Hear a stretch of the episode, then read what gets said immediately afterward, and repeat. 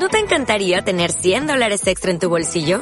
Haz que un experto bilingüe de TurboTax declare tus impuestos para el 31 de marzo y obtén 100 dólares de vuelta al instante. Porque no importa cuáles hayan sido tus logros del año pasado, TurboTax hace que cuenten. Obtén 100 dólares de vuelta y tus impuestos con 100% de precisión. Solo con Intuit TurboTax. Debes declarar para el 31 de marzo. Crédito solo aplicable al costo de la presentación federal con TurboTax Full Service. Oferta sujeta a cambios o cancelación en cualquier momento. Especiales acústica. Especiales acústica. Para hablar largo y tendido. Especiales acústica. Diálogos, charlas y conversaciones en especiales acústica.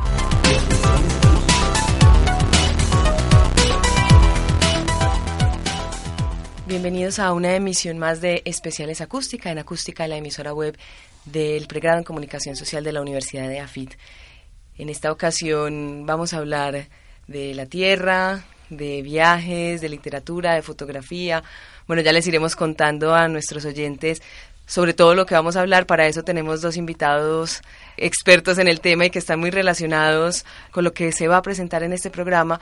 Ellos son Pablo Castro e Ignacio Piedraíta. A mí me gustaría de pronto que cada uno se presentara porque, bueno, yo podría leer eh, la biografía de Ignacio en, en, su página web o en internet, ¿cierto? Y contar de qué colegio salió y qué estudió y todo esto. Pero sí me gustaría un poco que se presentaran como a ustedes les gustaría también que los presentaran, ¿verdad? Entonces, si quieren, empezamos por Pablo y que nos cuente un poco también por qué está aquí. Bueno, no, pues yo soy geólogo acá, de, egresado de la Universidad de AFIT. Eh, hace mucho tiempo pues conozco a Nacho precisamente por esos eh, afanes de la carrera. Y pues eh, trabajo en este momento en la universidad, soy docente de cátedra desde hace 10 años precisamente aquí en la universidad. Entonces, eh, por ese lado, pues digamos que ya hay una experiencia institucional. Y por otro, con, con Nacho, pues con Ignacio, eh, hemos tenido pues varios encuentros en relación a este proyecto, ¿cierto? Que es como un rescate interesante de, de una salida pues muy desconocida actualmente. Entonces, por una salida sobre la que vamos a hablar Exacto. a lo largo de este especial es acústica. Nacho. Bueno, yo soy geólogo también, geólogo y escritor. Escribo sobre temas variados, pero en especial me gusta la narrativa y trato de mirar qué nos puede decir la naturaleza sobre, sobre el ser humano. Hago un paralelo entre, o trato como de buscar en la naturaleza un espejo en el cual el ser humano se pueda mirar y entenderse un poquito más. Y eso es como una cosa casual que ocurre porque tenemos a dos geólogos aquí interesados por la literatura, por la tierra, por las historias también, o también es algo que se desprende de, de ese conocimiento. Pues sí, yo creo que eh, en principio nosotros somos como dos geólogos desertores. Digamos que más que la geología, y de pronto hablando un poquito por Pablo, pues, y, y por mí, más que la geología eh, como especialización y como un campo, eh, digamos, de acción eh, específico, nos gusta hacer relaciones con otras cosas. la tierra, donde más nos puede llevar? ¿Qué otra cosa nos puede decir? Y bueno, la historia, la literatura son dos áreas que generalmente nos, nos han como arrojado luz sobre todo ese conocimiento geológico que es muy bonito y que muchas veces se queda solamente pues en los especialistas o en los geólogos de campo y nada más. ¿Y Pablo está de acuerdo con eso? Sí, sí, a mí me parece que hay muchas conexiones entre literatura, historia y geología. en cierta medida, pues las tres se encargan de, de proveer relatos, ¿cierto? Pues la literatura, obviamente, la historia es una construcción de un relato también de los hechos pretéritos, por decirlo de alguna forma, y la geología, incluso yo me atrevería a decir que es un nivel más de, no sé, trascendente, porque hay que reconstruir la historia de la Tierra, ¿cierto? Y de pronto las evidencias no son tan abundantes como para la historia u otras ciencias más humanas.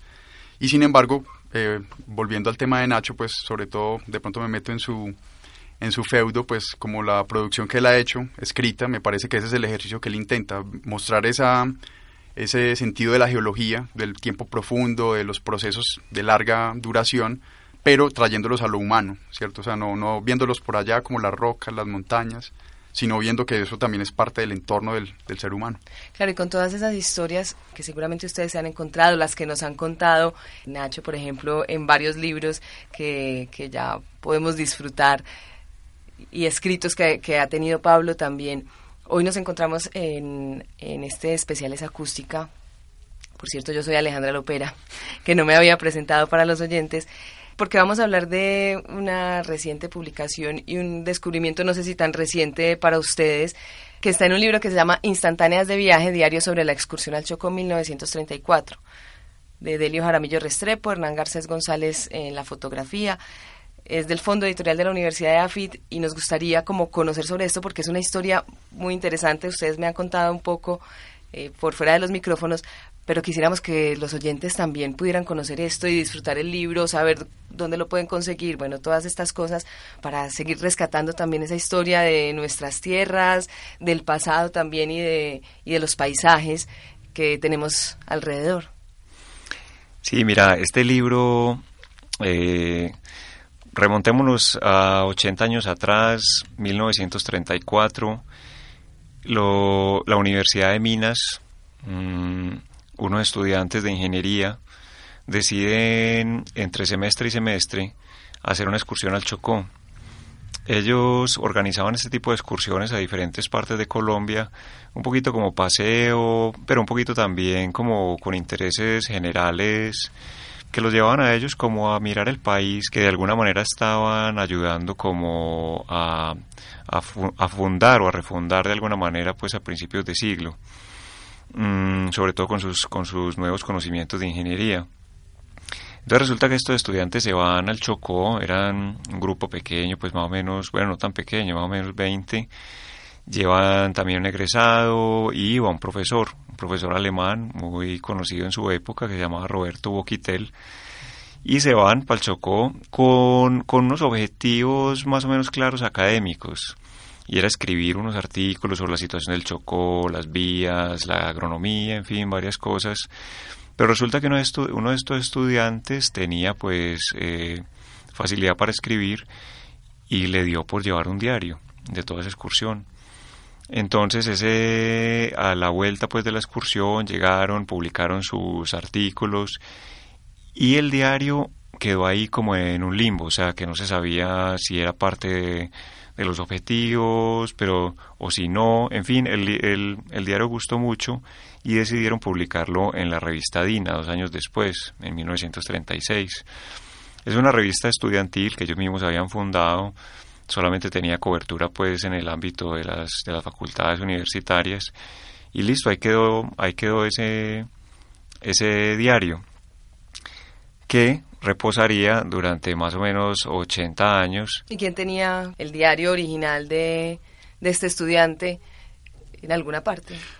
Bueno, realmente esa, esa parte histórica, digámoslo, de archivo no, no la pudimos eh, constatar bien, o sea, el manuscrito original no, no sabemos muy bien si todavía existe, si quedó en las manos de de pronto los, los familiares o descendientes pues de Delio Jaramillo, que es el autor, pero sí tuvimos acceso por diversas vías a, un, a, la, a, una versión especial que Hernán Garcés, uno de los, de los eh, estudiantes y además el autor pues, de las fotografías del libro impreso pues, que ahora vamos a presentar, este señor, este ingeniero, pues tenía eh, guardada una versión especial de esa versión impresa de la revista, mezclada pues, o intercalada con las fotos de él, ¿cierto? Esa parte, digamos que él la guardaba muy eh, entrañablemente y cada vez que uno iba a hablar con él, siempre sacaba el diario, o sea, le, le hablaba uno de la escuela de minas, de todo, y siempre volvía a esa excursión y se le llenaban pues los ojos de alegría y recordaba y que las anécdotas. Entonces a nosotros nos causó pues inicialmente como sorpresa, bueno, esa, ¿por qué tanta importancia a ese, a ese texto que él tenía ahí pues muy,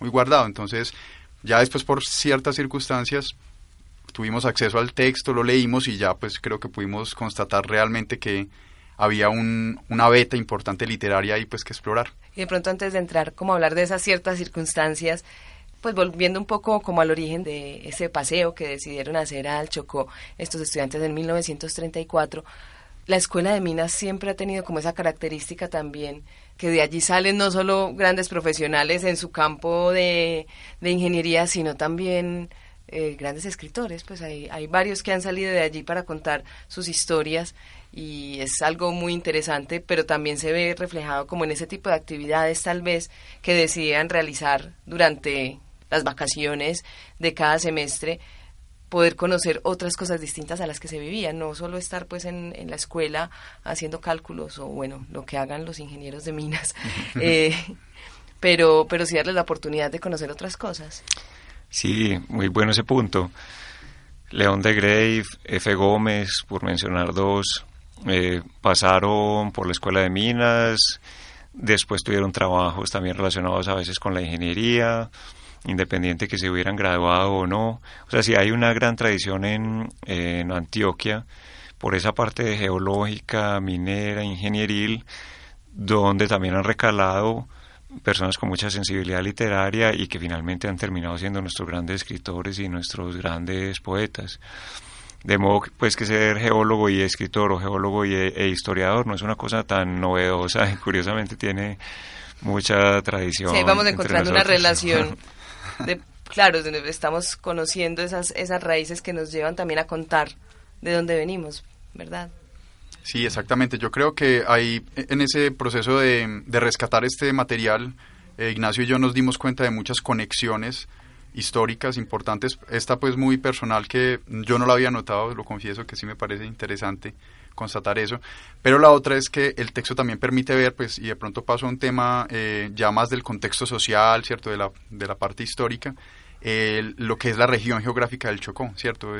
Eh, precisamente uno lee este diario, ¿cierto? Y parece que, bueno, yo nunca he ido al Chocó personalmente, pero por los informes que uno escucha, las noticias, pues digamos que ese distanciamiento en el que vive esa región no pareciera haber cambiado en 80 años mucho, ¿cierto? Entonces eso también lleva mucho a reflexionar sobre, sobre esas continuidades. Casi como que esas instantáneas eh, continúan ahí. Sí, quedaron suspendidas en el tiempo, pareciera, pues no sé. Bueno, sería muy interesante tal vez retomar esa, esa, ese viaje que se hizo para, para compararlo 80 años después o incluso 100 años después, como para hacer una, un paralelo con, con esas dos épocas y ver si efectivamente una región que ha sido históricamente tan olvidada como el Chocó se mantiene también en el tiempo. Pero antes de pasar también a, esas curiosidades que ustedes encontraron cuando decidieron editar ese libro, quisiera saber cómo llegaron a él. O sea, ¿quién les contó sobre esto? ¿Cómo decidieron ustedes que había algo que se podía sacar que era muy interesante para que lo conociera, lo conociéramos nosotros? Bueno, tal vez el que primero lo vio pues de, de entre Pablo y yo fui yo, pero eso no quiere decir que, que yo le, hubiera dicho a él, porque ya él contará su experiencia y llegamos por distintos lados hacia el libro. Pero en mi caso, ocurrió que más o menos en el año 2001 o algo así, yo estaba buscando precisamente historias entre geólogos ya veteranos eh, que me pudieran servir para escribir. Y alguien me habló de que Hernán Garcés González, eh, el autor de las fotografías del diario, pues todavía estaba vivo. Entonces conseguí una cita con él, fui allá a hablar con él a su oficina en una casa muy grande en Pilarica, muy bonita, cerca a la sede de minas de la Universidad Nacional. Y estuvimos hablando un rato largo y bueno, él me contó más o menos toda su trayectoria, ingenieril y eso, pero bueno, no encontraba yo realmente algo sobre qué escribir, porque era más bien como una hoja de vida. Pero poco a poco, después de hablar mucho rato, pues de pronto ya se abrió él un poco más, se dio cuenta de que yo estaba buscando de pronto algo un poco más entrañable, que no fuera simplemente ese recorrido empresarial y, obviamente muy importante. Y me dijo, hasta este librito. Esto fue una excursión que hicimos los compañeros en la universidad y eh, la, lo distinto que tiene esto es que tiene las fotos. Entonces efectivamente yo miré un librito artesanalmente empastado. La parte impresa había sido eh, recortada de una de las revistas de Dina y él había adicionado sus propias fotos. O sea, que él había hecho su propio libro para mantener eso, ese recuerdo ahí más que pensar en publicarlo o hacer algo más con él, simplemente para tener su propio diario ya armado con las fotos, acompañar las fotografías que él tenía de unos textos que otra persona había escrito. Exactamente, porque como en la publicación original del 36, dos años después de la excursión, no había salido foto alguna y él era precisamente el fotógrafo, entonces decidió armar su propio libro y como dices, guardarlo pues para él como un recuerdo personal. Entonces yo eh, pues inmediatamente le pedí el libro, él me lo prestó, Eh, yo me lo llevé para la casa, lo leí, se lo devolví. Y bueno, así quedaron las cosas hasta que... Bueno, ya ahí entro yo en la, escena. Eh, fue por lo menos unos cuatro o cinco años después, tal vez. Eh, por otro motivo, yo llegué también a donde Hernán Garcés González, acompañando una, una investigadora que estaba haciendo una, eh, un proyecto de, histórico sobre la Escuela de Minas y el Museo de, de, Mineralogía, que es muy importante pues en la Escuela de Minas. Y entonces yo la acompañé. Yo realmente pues había escuchado hablar de él, pero no, no tenía pues mayor pista. Y en esa visita, más o menos muy similar a, a lo que le ocurrió a Ignacio, hablando, bueno, de todos los aspectos pues, de la historia de la Escuela Minas, él inmediatamente sacó este ejemplar y bueno, lo vimos pues la, investigadora y yo y, ah, bueno, se ve interesante. Y como había dicho yo previamente, pues eh, siempre se le iluminaban los ojos. O sea, él cuando tomaba ese ejemplar siempre trataba de mostrar la importancia y como lo entrañable que era para él. Entonces a mí me quedó grabado eso esa primera vez. Y bueno, eso pasó. Y después cuando ya hace un par de años tal vez que con Ignacio hablamos, no sé si por casualidad, por otro asunto, recordamos eso y dijimos, ve, pero ¿por qué no volvemos a él, a ese texto? Puede ser valioso para publicarlo. Y entonces hay una conexión ahí que de pronto tiene sentido y es que conocíamos ya pues la existencia de una colección especial acá en, en el fondo editorial, ¿cierto? Que se llama Rescates.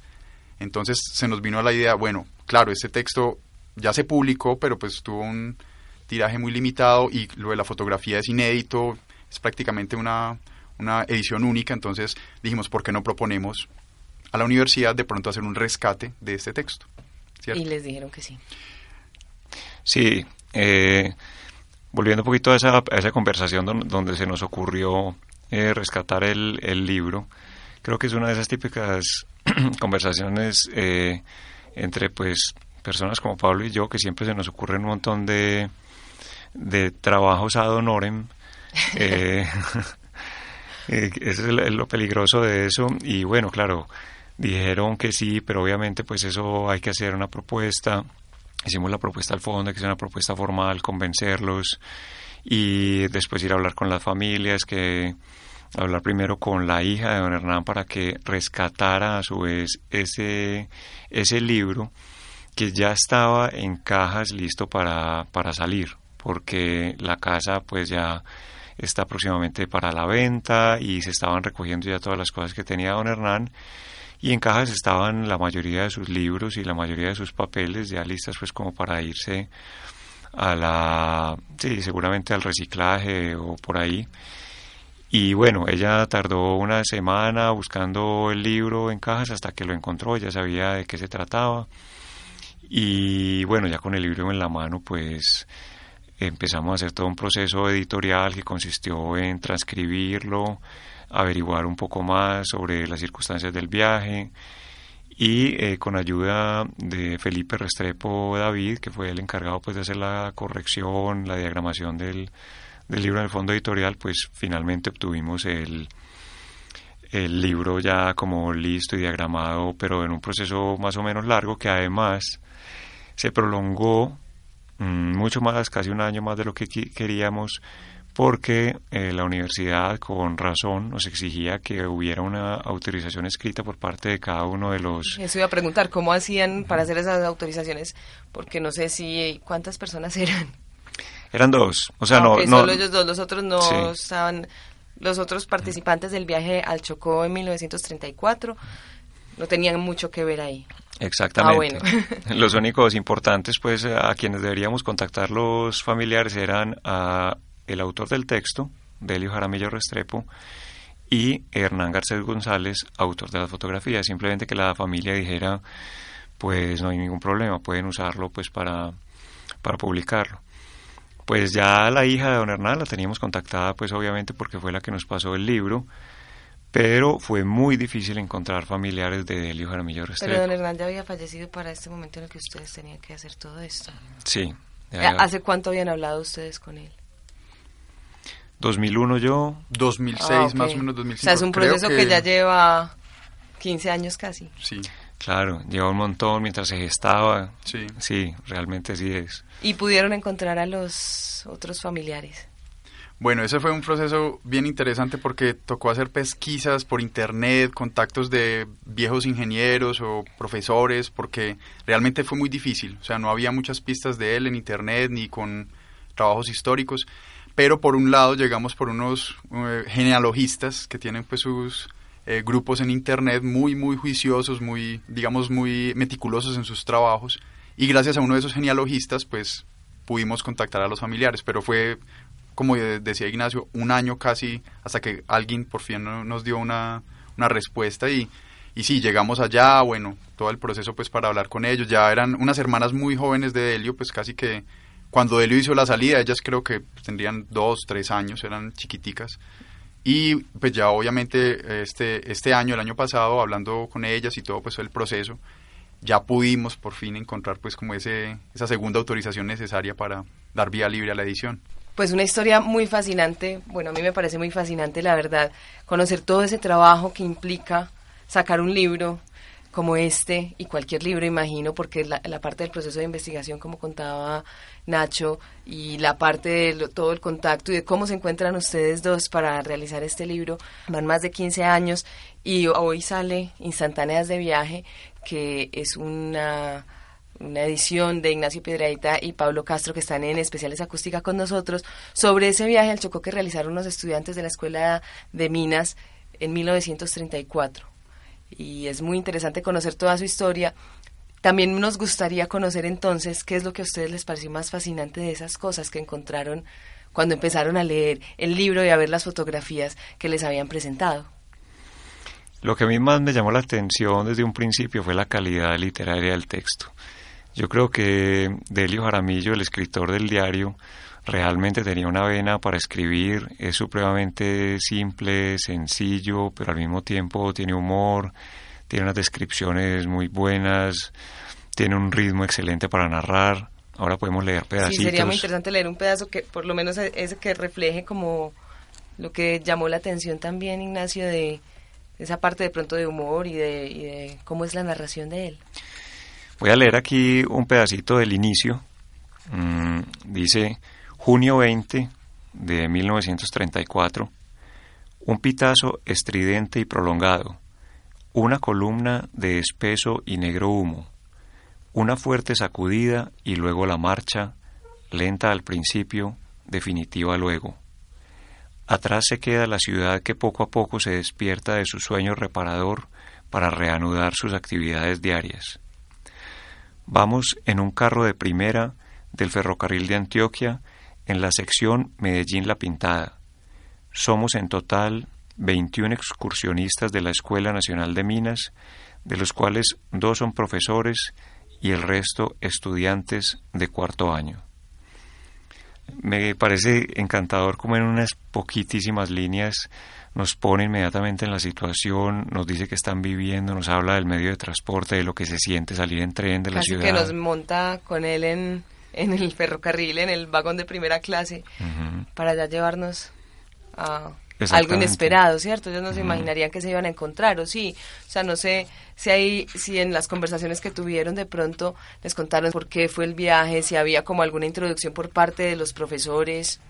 Sí, hay una, una nota que quiero hacer porque esos 19 estudiantes, tres eran del Chocó, eran de la región y me parece interesante porque, bueno, probablemente ellos ya habían hecho ese viaje rutinariamente, pues, cuando fueron a Medellín a estudiar, pero lo novedoso y lo, interesante, pues, de lo que acaba de leer Ignacio es precisamente que, pues, esa es una excepción. La mayoría de los demás prácticamente, pues, digamos, no conocían la región y eso se puede entrever cuando uno continúa leyendo el diario, ¿cierto? Esa sorpresa, esa curiosidad pues como exacerbada que se presenta pues ante ese mundo que para la región antioqueña, para las personas que estaban acá, era tan lejano, tan inhóspito. Sí, aquí ya con esta lectura de, de ese primer día, imagino que es como esa primera instantánea que tenemos y nos introduce de una manera muy tranquila, ¿cierto?, a, ese viaje que de todas maneras se, se, ve como una gran aventura, porque ir al Chocó, lo que decía Pablo, pues total, algo totalmente desconocido y se ve algo muy calmado para introducirnos a la historia. Totalmente. Y uno de los aspectos que, que, más me llama la atención y que me parece más importante de haber eh, rescatado este trabajo es que ellos eran unos muchachos, eran jóvenes. Uno dice, bueno, uno sí, unas personas de 1934 y uno ya se los imagina pues viejos y en, en sepia. Esa es una cosa que todos tenemos, creemos que ya la gente era vieja en otro tiempo y no eran realmente unos muchachos exactamente iguales a los de hoy y me gustaría leer estos otros dos parrafitos donde el autor nos introduce a quiénes eran los que estaban eh, en la excursión y qué intenciones tenían, qué objetivos tenían. Dice Delio Jaramillo, los observo uno por uno. El doctor Roberto Boquitel, alemán, hombre maduro, serio, es el prototipo del germano. El doctor Antonio Durán, alias el negro, muchacho recién graduado, moreno, adiposo y que todavía no ha dejado de ser pato. Nosotros los estudiantes, el menor de 21 y el mayor de 27 años, alegres, optimistas, medio bohemios, amigos de reírse de todo, pero incapaces de hacer mal a nadie. En el asiento que está delante del mío, naranjo, ultragodo, lee el colombiano a Zapata, liberal recalcitrante, que refunfuña por lo bajo. Dos o tres van callados, medio tristes quizás, por el recuerdo de la madre o la novia que dejan. Ya se les pasará esa tristeza. Los demás allá hacen proyectos heroicos para el futuro, rascas monumentales, conquistas amorosas en todas las ciudades que visiten, etc. Eso muestra, sí, que, estamos hablando de, jóvenes simplemente con, con, ganas de pasar bueno, ¿cierto? No es un, que es lo que, que es también una invitación, eso de que el libro se convierta en invitación a que, bueno, ya somos un montón de estudiantes, hay un montón de estudiantes en la universidad que hacen un montón de salidas y cosas, y por qué no animarse también a escribir o a hacer relatos de este mismo tipo. Y aparte de eso, nuevamente lo que nos contabas, Ignacio, al principio, cuando, cuando estabas hablando de cómo escribe este señor, logra en muy pocas palabras hacernos una imagen mental de cómo era cada uno, ¿cierto? No solo parece, y quisiera pues confirmarlo con ustedes también, que el nombre de las instantáneas no solo va por el lado de las fotografías, ¿cierto? Sino que esas mismas historias que él cuenta ya son una instantánea porque de manera muy breve nos hace una foto de lo que estaba pasando en cada momento. Muy cierto. Eh, de hecho, el, el, diario original él lo tituló Instantáneas de viaje, sin, sin saber que alguien más iba a poner fotografías para el diario. O sea, él mismo se imaginaba como haciendo unas fotos escritas, tal cual. Y es muy curioso porque ahora, bueno, actualmente cuando uno ve a los estudiantes aquí en la Universidad de AFID, ponerlos a describir algo para ellos es más difícil si no tienen una imagen, ¿cierto? Entonces eh, es un ejercicio muy, muy interesante y muy valioso también, eh, especialmente por ejemplo aquí en la radio, tú lees eso y el oyente se va a imaginar la historia que él nos está contando, no se va a imaginar ese viaje, ¿verdad? No necesitamos una imagen específica o un video, porque ahora obviamente hacemos más videos que, que escribirlo, ¿cierto? Para para reflejar todo eso que está pasando. Nos imaginamos al que al godo que le está leyendo el periódico El Colombiano, al liberal, a los que atrás van bebiendo o, pensando qué es lo que van a beber o pensando en la novia o pensando en la mamá, ¿cierto? Entonces es es una es muy bonita esa forma distinta para nosotros hoy de, de contar esas historias o esas imágenes que vemos. Claro que sí, este, este libro inclusive podría ser un blog perfectamente el día de hoy, es un, es un libro breve, es un libro con un montón de imágenes escritas, llamémoslas así, que se transporta uno. Eh, quizá por el hecho de que nos despista el hecho de que sea, no, 1934, debe ser muy serio, debe ser aburrido. Eh, y no, es todo lo contrario. Yo creo que es una cosa supremamente actual, una forma de escribir es que impresiona porque pareciera de hoy. Sí, ahorita cuando leías lo del pato y tal, pues me imagino a mm. uno muchacho hablando aquí en, en los corredores de la universidad también. Y no sé si a Pablo tiene algunos también, me gustaría saber cuáles, algunas de sus apartes como que más le llamaron la atención o que, o que vale la pena rescatar para también llamar la atención de los oyentes en este especial esa acústica en el que estamos hablando sobre, sobre este libro que acaba de salir? Bueno, tal vez para hacer una conexión, aunque no era la intención de Delio, pues por, por lo que ya acabamos de comentar, eh, de pronto un texto que ya describe la llegada de ellos a Quibdó, ¿cierto? Y hay una foto precisamente que, bueno, en este caso es un complemento muy bueno de la descripción. Entonces, para los futuros lectores del texto, pues sería muy bueno que, la vieran, ¿cierto? Entonces, em, quiero leerles em, esa parte donde ellos ya están en el, lugar en donde los alojan en, el, en Quibdó, que es un colegio, el Colegio Carrasquilla, y es la fecha correspondiente a junio 25. Por la mañana me sorprende una exhibición de desnudos que dan mis compañeros.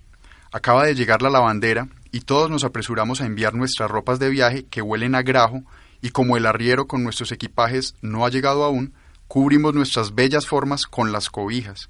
Esta moda la hemos aprendido a los bogas de estos ríos que no usan otro traje. Nos tienen que traer el desayuno al colegio.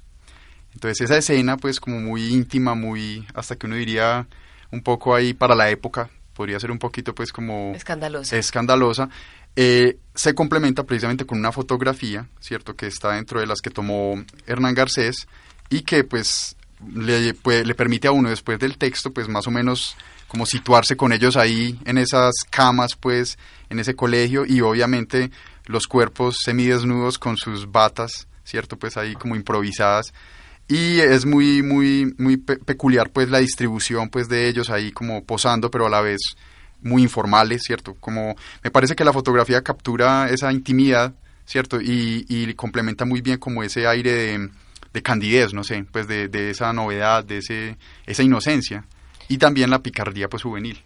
Sí obviamente aquí Claro, estábamos eh, elogiando la narración, pero las fotografías son parte importante eh, en esta, en este rescate que ustedes hicieron de, este trabajo tan interesante y quisiera que también habláramos un poco de esas, de esas fotografías.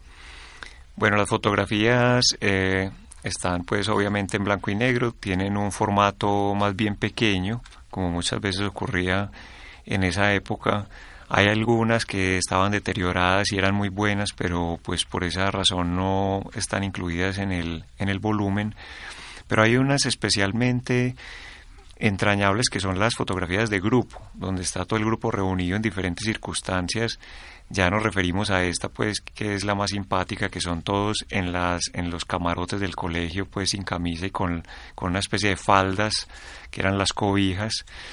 Pero hay, por ejemplo, unas muy bonitas en, en las canoas en las que se transportaban donde se puede ver también todo el grupo y uno va reconociendo a las personas, ¿cierto? Y además ve, por ejemplo, a algunos participantes que después llegarían a ser reconocidos en, en el ámbito nacional, como por ejemplo Joaquín Vallejo Arbeláez, que fue una figura pública, ministro de Hacienda en algún momento, como eh, Gerardo Botero, que fue, es digamos uno de los padres de la geología antioqueña y supremamente importante en el campo de la ciencia y la ingeniería también geológica aquí en nuestra región y nacionalmente. Y ah, bueno, y otros personajes que se van volviendo, digamos, famosos porque los describe el, el autor. Entonces uno ya sabe quién es el negro Zapata, quién es el gordo, el flaco. Eh, y una cosa además muy impactante es eh, uno de ellos que se llama Ignacio Posada, que contrae una fiebre y se, y se muere. Allí. Se muere después de la excursión a raíz de una enfermedad contraída durante la excursión. Eso nos, nos muestra pues que también no era del todo inofensivo ir a este tipo de regiones en unos años donde no estaba tan avanzada pues la medicina y no era tan fácil como ahora contraer un paludismo y de todas formas encontrar la cura. Entonces uno también va involucrándose con cada uno de sus personajes a, distintos niveles. Sí, yo quisiera complementar lo que acaba de decir Ignacio y es precisamente que en el mismo texto del diario, en muchas partes, Delio describe esos, digamos, como primeros síntomas y que algunos se enferman, en algunas partes de pronto un poco jocosamente, pero en otras eh, más serios, ¿cierto? O sea, como reflejo de lo que decía Ignacio, pues que aparentemente nosotros estamos pues enfocando obviamente este carácter pues lúdico de la entretención, pero también el diario deja entrever que no era pues precisamente un viaje libre de riesgos. claro, además que le da un poco de realidad también a esa historia. Cuando lo tenemos el libro en nuestras manos, pues es un poco más lejano, imaginamos que es simplemente una historia aquí ya nos da ese golpe de realidad, esto pasó de verdad y vea que las consecuencias de pronto de, en un momento él hacía un chiste sobre algo y podía llevar a, a una, a una a desencadenarse en algo más grave, ¿verdad? Entonces, interesante también esa parte como de verdad y de realidad de, la historia. Sí, yo aprovechando esa mención quisiera también eh, indicar que en el, en el texto, pues como una parte muy, muy rica también de esa descripción del diario, eh, no solo son pues lo que acabamos de ver de la parte más rutinaria, cotidiana del viaje, ¿cierto? Ellos también, o bueno, Delio en este caso, perdón, describe algunos de, de, las situaciones, digamos, reales del contexto, pues volviendo un poco a la, a la situación histórica, ¿cierto? Sobre todo me parece eh, valioso, aunque no entra en mucho detalle, obviamente, la, la parte en donde se describe la explotación minera, ¿cierto? Ellos visitan, obviamente, porque una de las razones de, la, de este viaje tenía que ver con conocer pues la, la minería, en este caso minería aluvial, pues en todos estos ríos y estos sistemas hídricos del Chocó, y específicamente la minería del platino, ¿cierto? Que es algo que de pronto hoy no está muy en, en, boga o no se habla mucho de ello, ¿cierto? Se habla más del oro, pero en ese momento yo quisiera como situar la importancia del platino, pues entre guerras, ¿cierto? Entre la Primera y la Segunda Guerra Mundial, fue uno de los metales pues que más se atesoraba por parte de las grandes potencias. Y en este caso, en el Chocó, pues la presencia de la explotación del platino no era precisamente de empresarios colombianos, eran multinacionales que estaban ahí pues como digamos en enclaves, digámoslo así, ¿cierto? Y habían extraído una gran cantidad de platino pues durante décadas. Y entonces en el diario eh, se deja entrever un poco esa situación, un poco de extrañamiento, ¿cierto? De estos estudiantes pues que se sienten muy antioqueños, muy colombianos y la distancia que sienten frente a la presencia extranjera, en este caso una empresa estadounidense. Entonces quería como resaltar ese... Y que también ahí se ve esa parte, lo que, lo que acaba de decir Pablo, de, de la visión del, del ingeniero, ¿cierto? O sea, que también tenían ya esas, esa, esa formación que se deja ver aquí, pero de una manera muy narrativa. Exactamente, sí. No sé, eh, Ignacio, si tienes ahí, veo que algo más eh, para leer y interesante, cuéntanos, por favor, que, de qué se trata. Sí, yo quería hablar del, de la relación del profesor con ellos. Era una profesor, un, profesor muy entrañable porque los acompañó varias veces. Un profesor eh, alemán que, pues como cualquier otro profesor, no estaba obligado, digamos, a ir a este tipo de excursiones. Pero él dejaba, pues, digamos, la comodidad de sus vacaciones y se iba con ellos a acompañarlos. Ellos lo querían muchísimo. Y en este pedacito Mm, eh, me, gusta cómo Delio lo, lo describe, escribe una situación. Dice de la siguiente manera. El doctor Woquitel está como enamorado de una morena muy pispa, maestra de escuela, que ha hecho todo lo posible porque nos reciban bien. Se ha quitado la argolla nupcial y no se separa de ella. Hasta a los gatos les da romadizo. Por la noche la lleva del brazo a la mesa donde nos sirven una magnífica comida. Pero durante esta, Julio Toro se la quita y la monopoliza para sí. Por la noche le llevan al doctor muchachitos enfermos de fiebre. Está hecho todo un yerbatero. Les receta alófenas como purgante y les da quinoplasmina para quitar la fiebre. Al día siguiente por la mañana se repite la misma escena. Le aconsejo al doctor que saque licencia para recetar para evitar futuras complicaciones. Es una, en unas pocas frases nos cuenta pues toda esa cotidianidad, se burlan un poquito de él, pero también muestran una cara del profesor muy como muy entrañable que es eh, encargarse de recetarle a los niños y todo eso, no era una persona indiferente, llevaba droga en abundancia y en vez de guardarla para ellos por si algo pues la usaba con la gente de la región.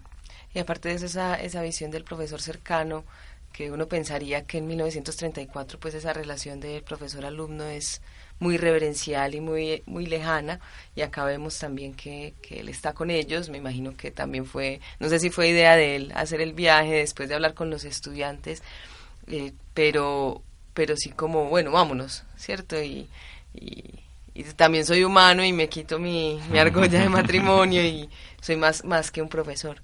Estamos en, en especiales acústica hablando de instantáneas de viaje, diario sobre la excursión al Chocó 1934, eh, de la colección Rescates del Fondo Editorial Universidad de Afit y editado por Pablo Castro e Ignacio Piedraíta y fue escrito por Delio Jaramillo Restrepo con fotografías de Hernán Garcés González.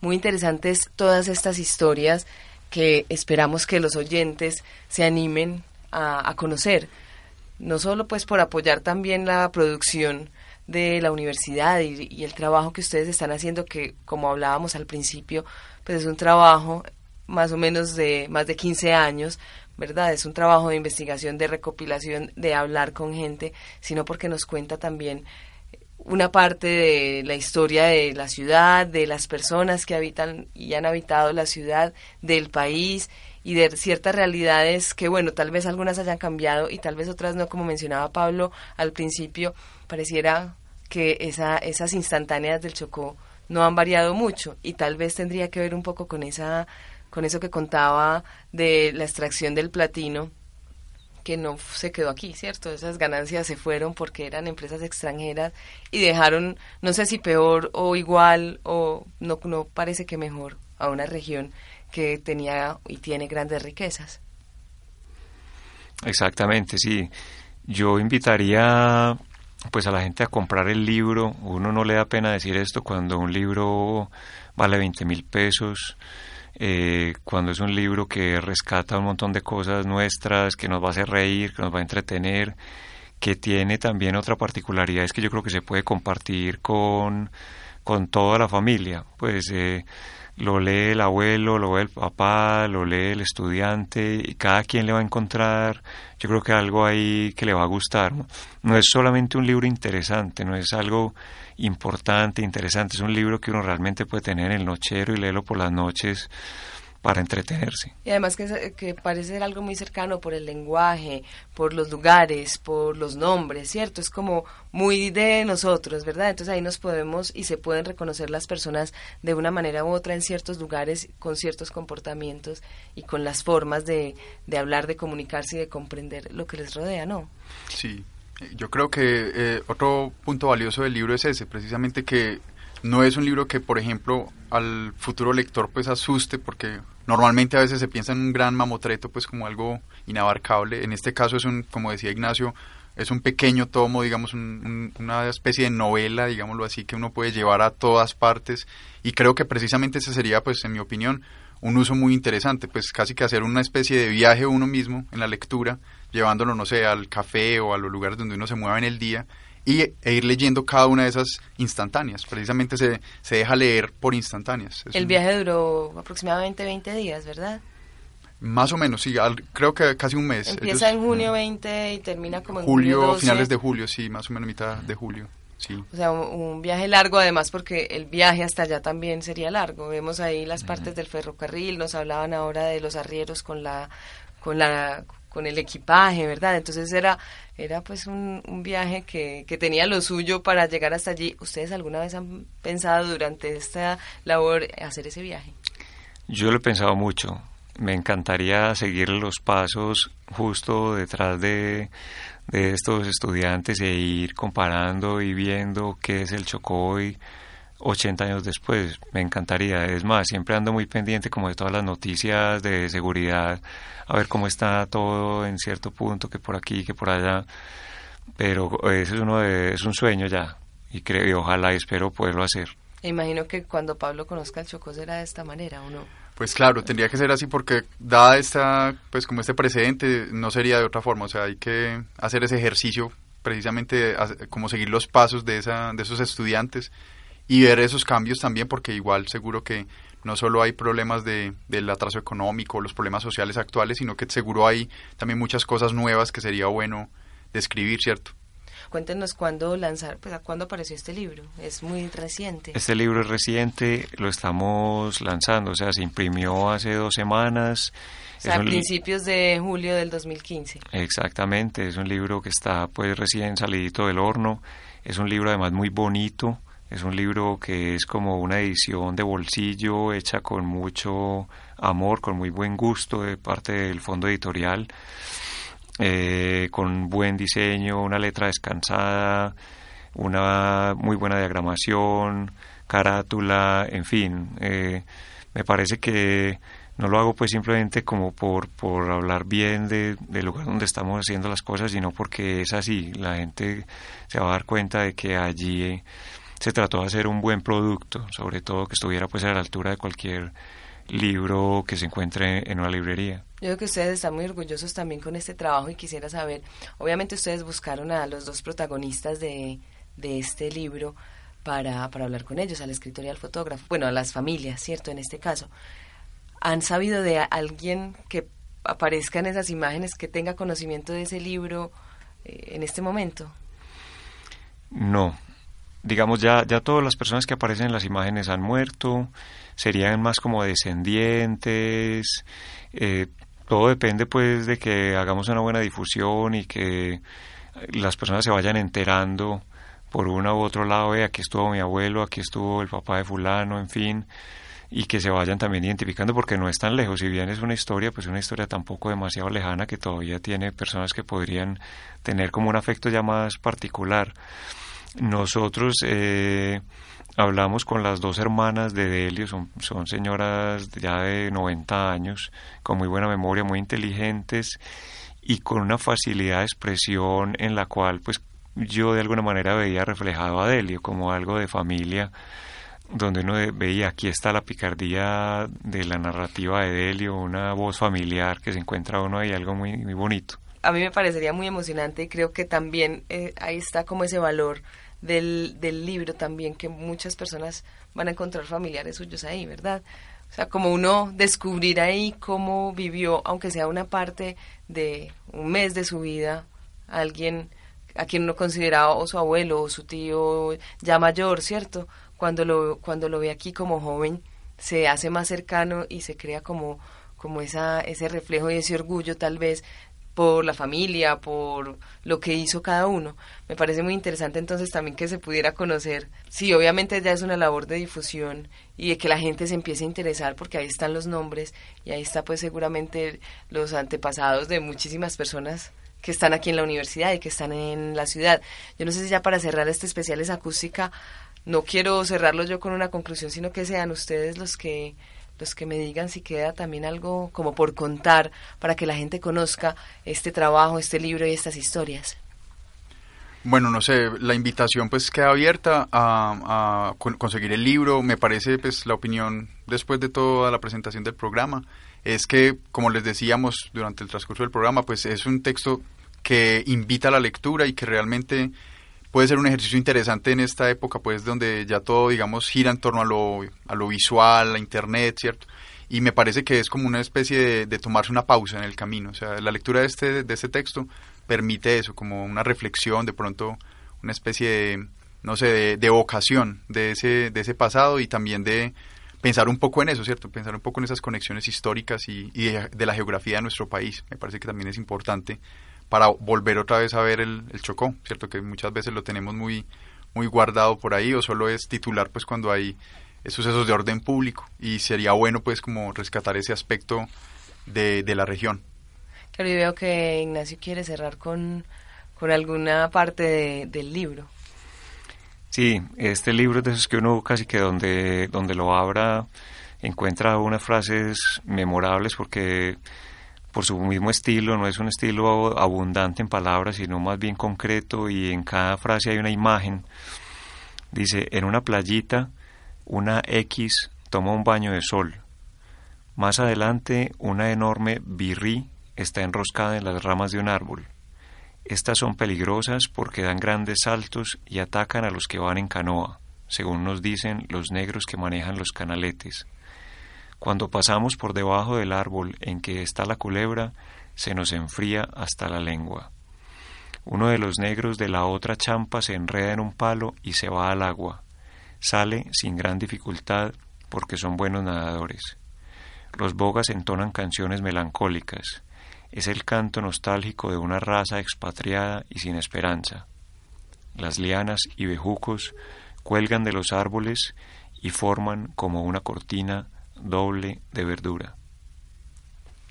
Bueno, una instantánea para cerrar este increíble, interesante viaje al Chocó que se realizó en 1934 y que hoy está en este libro de instantáneas de viaje editado por Pablo Castro e Ignacio Piedraíta que están hoy con nosotros en especiales acústica y que se puede conseguir en la Universidad de Afit, en otras librerías, imagino. Sí, se puede conseguir en librerías y si no, pues pregunten por él en la universidad, con toda seguridad está en la librería, el fondo editorial tiene para la venta.